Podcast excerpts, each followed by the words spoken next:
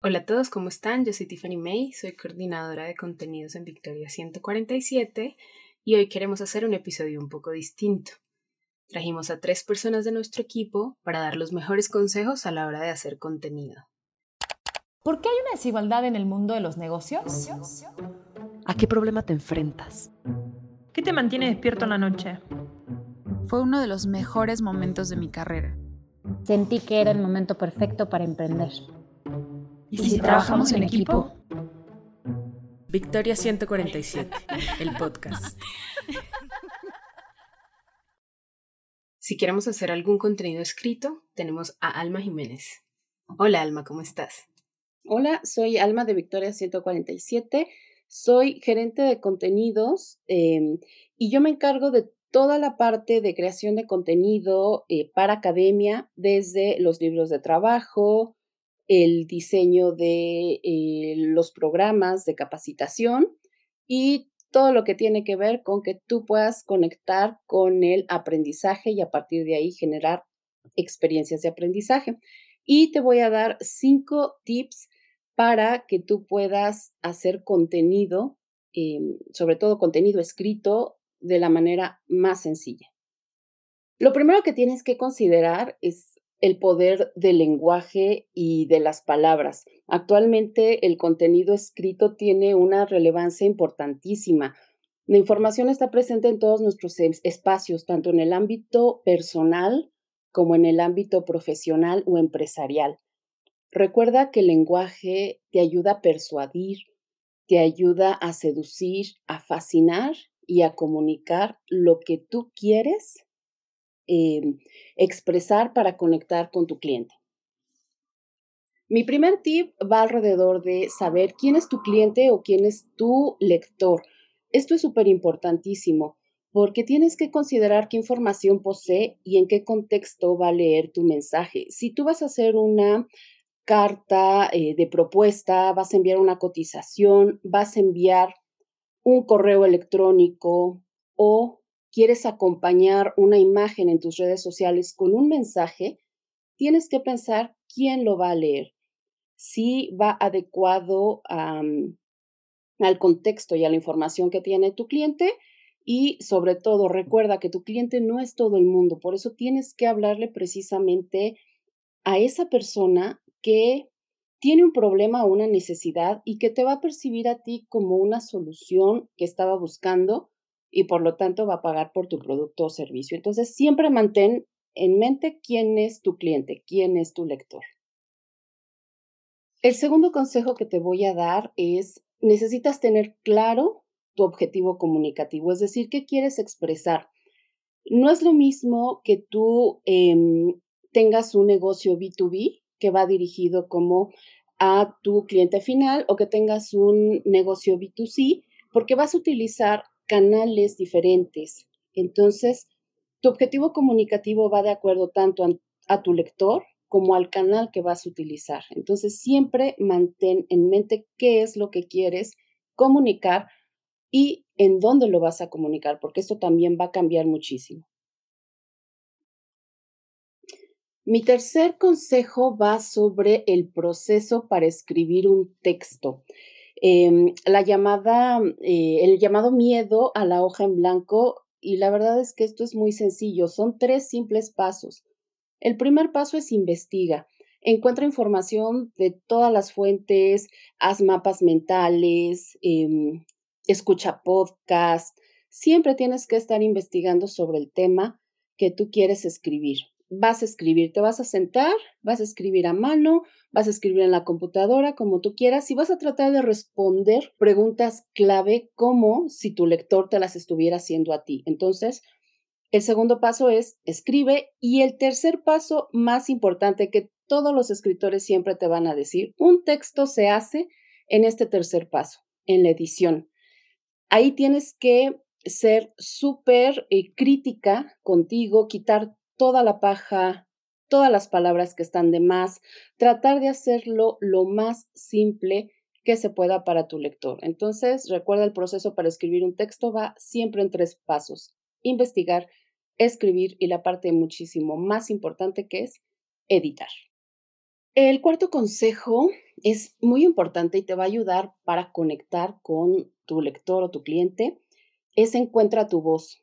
Eh, tu voz es la manera en la que vas a transmitir quién eres, cuál es la personalidad de tu marca, de tu producto, de tu servicio. Y además te va a servir para expresar tus valores y toda la visión que tienes acerca del mundo y de la realidad. Tu voz debe ser coherente y consistente en todas las comunicaciones de la marca. Si tienes una tienda en línea, em, el mensaje cuando ya se hizo la compra, ahí tienes que tienes el poder de expresarte. Si se van a inscribir em, a una newsletter, también tú ahí tienes como ese poder para ser coherente con la voz de tu marca. Entonces, es bien importante. Imagínate que tienes una marca de, de ropa deportiva. No vas a utilizar palabras como participar, como más bien te vas a enfocar en palabras como competir, conseguir, lograr, inspirar, derribar, arrasar, o sea, palabras que sean coherentes con tu personalidad. Esa es tu voz. Entonces, es la manera en la que vas a comunicarte y además vas a expresar todo lo que eres, tienes que encontrarla. Y a partir de ahí, sé coherente en todos los canales, en todas las comunicaciones con esta voz. El quinto tip es establece una conversación. Así como tú hablas con tus mejores amigas, háblale a tu cliente de esta manera. Tu cliente te va a escuchar si tú inicias una conversación, pero si tú le quieres vender, lo que va a hacer tu cliente es va a poner una barrera. Entonces, piensa en que no todos en nuestra cotidianidad queremos escuchar una oferta, pero es más fácil que nos enganchemos en una conversación. Esta conversación debe de ser clara. No te enfoques en parecer inteligente o en querer decir mucho, sino más bien en conectar. No sé si te, si recuerdas aquellos textos académicos eh, que leías en la universidad que estaban llenos de palabras eh, muy rebuscadas o párrafos muy pesados con oraciones eh, muy em, compuestas, oraciones tan grandes que eran como del tamaño de un párrafo. Entonces, evita eso y trata de que sea la manera en la que escribes como esta conversación que tú puedes hacer con tu amiga, que va a tener tu voz, tu tono de voz y que va a expresar los valores de tu marca. Entonces, siempre busca establecer una comunicación. No busques venderlo, o sea, no te acerques hablando de ti, no te acerques hablando de tu producto, de tu servicio, no empieces a escribir sobre lo importante que es eh, comprarte. No, eh, trata de ahondar en el problema de tu cliente y a partir de ahí trata de hacer esa conexión y llevarla como una conversación con preguntas, respuestas, con frases eh, alejadas totalmente de lo rígido y de los textos académicos y de todo aquello que te enseñaron en la escuela. Créeme que la comunicación hoy en día es muchísimo más clara, es muchísimo más breve y tiene que ser muy amigable para mejorar así la experiencia de tu usuario y sobre todo que tu cliente sepa que atrás de tu producto, de tu servicio, hay una persona. Quiero recomendarte dos herramientas muy importantes. La primera es un canal de YouTube, busca a Maider Tomasena. Ella es española y te da tips eh, sobre copywriting. Te van a servir muchísimo tanto para mejorar tu estrategia de negocio como para mejorar tu comunicación. Y el segundo es un libro que se llama Storytelling como estrategia de comunicación, en donde vas a aprender herramientas narrativas, tanto para comunicar y también en la parte de creación y emprendimiento. Entonces, estas dos herramientas te van a servir muchísimo. Storytelling como estrategia de comunicación es un libro de editorial eh, de Guillermo Lamar no sé si así se pronuncie, pero búscalo como storytelling, como estrategia de comunicación. Si tienes alguna duda o quieres más recomendaciones, escríbeme a alma.victoria147.org y yo voy a darte todas las recomendaciones que tú necesites. Si quieres empezar a hacer videos para canales de comunicación, traemos a Jesús. Hola Jesús, ¿cómo estás? Hola, soy Jesús Herrera Jaimes soy el gerente de producción de contenidos en Victoria 147 y hoy te voy a dar cuatro consejos para crear contenidos. El primero es tener un propósito. Tienes que saber para qué estás haciendo este contenido. ¿Qué buscas hacer con él? ¿Quieres vender? ¿Quieres tener más seguidores? ¿Quieres tener más presencia? ¿Quieres comunicar algún mensaje? El principal problema a la hora de crear contenido es hacer contenido solo por hacerlo. Si no sabes exactamente qué es lo que quieres lograr con ese contenido, difícilmente vas a lograr llegar al punto al que quieres llegar. El segundo consejo es definir el mensaje de manera concreta. Tienes que hacerlo en una sola frase. Se dice que si no puedes definir tu idea en una sola frase, entonces es porque no sabes de qué va. El tercer punto es pensar en la forma del contenido. El peor error es pretender que un mismo mensaje puede vivir en todas las plataformas. Siempre tienes que pensar en el mensaje que vas a dar y en qué plataforma lo vas a dar. Para nada sirve querer grabar un video que va a ir a Instagram y el mismo video querer ponerlo en Facebook o querer ponerlo en TikTok, porque los públicos son distintos. Entonces tienes que pensar en tu propósito, en la plataforma y a dónde vas a ir. Ahora, ¿qué podemos hacer cuando se trata de hacer video o foto? Lo primero es cuidar el fondo. Piensa bien en el encuadre que vas a hacer y deshazte de las cosas que no necesites en el fondo. Cosas que puedan distraer. También cuida la iluminación. Siempre es bueno utilizar luz natural, así que trata que la luz te pegue de uno de los lados, no de frente y no desde atrás. El mundo real viene con una sola luz, siempre tenemos una fuente de luz. Cuando tú replicas esa misma fuente de luz de la naturaleza es cuando los videos lucen naturales. Cuida el audio. El audio es la mitad del video es algo que la mayoría de la gente ignora, pero cuando no está bien hecho, la gente se da cuenta. Entonces, entre mejor equipo de sonido tengas, vas a obtener un mejor resultado. No siempre se puede tener todos los equipos eh, necesarios para grabar audio, pero seguramente puedes conseguir unos audífonos con micrófono y eso va a darte una mayor calidad de audio. Por último, quiero recomendarte dos películas y un libro. La primera película es Ed Wood, una película de 1994 que hizo Tim Burton y protagoniza Johnny Depp. Em, es una película indispensable para todos los creativos, sobre todo porque la mayor parte del tiempo sientes que no tienes ideas o que tus ideas no sirven o, o te sientes tal vez un impostor. Ed Wood es el que es considerado el peor director de cine del mundo y esta es una película sobre su vida y es como un respiro para tu alma cuando ves que a él le iba mal y le iba mal y le iba mal y seguía filmando y seguía filmando y al final logró convertirse en alguien importante para el cine. Otra recomendación es Reality Bites, que va más o menos por la misma línea. Es una película que dirige Ben Stiller y protagoniza Winona Ryder y Ethan Hawke cuando estaban súper chavitos. Y es también sobre el crecer, sobre el sentir que, que no sabes en dónde estás parado, y el libro se llama Mi primera película, el autor es Stephen Lowenstein, y es sobre directores de cine que levantaron su primera película de la nada y que fueron un gran éxito. Habla de películas como Amores Perros de Iñárritu o Belleza Americana de Sam, de Sam Méndez. Y también te da una idea de cómo de la nada pueden surgir proyectos muy grandes que cambian al mundo. Y bueno, si crees que puedo ayudarte en, alguna inquietud que tengas, puedes escribirme a jesús.victoria147.org y podemos platicar sobre aquello que necesites ayuda. Si queremos hacer algún contenido para redes sociales, tenemos a Carolina Quintana. Hola, Caro, ¿cómo estás? Hola a todos, yo soy Carolina Quintana y yo soy Community Manager de Victoria 147. Yo soy la que está detrás de todas las redes sociales y hoy les traigo cuatro puntos que les van a ayudar a crear contenidos para sus redes sociales. Número uno, determina qué es lo que quieres comunicar. En el caso de tener tu marca, debes establecer los productos estrella que quieras que el mundo conozca. También puedes complementar con contenidos de valor. Es importante que la gente se lleve algo de tu cuenta. Puedes hacer infografías, mapas, consejos o tips, explicarle a la gente cómo utilizar tu producto.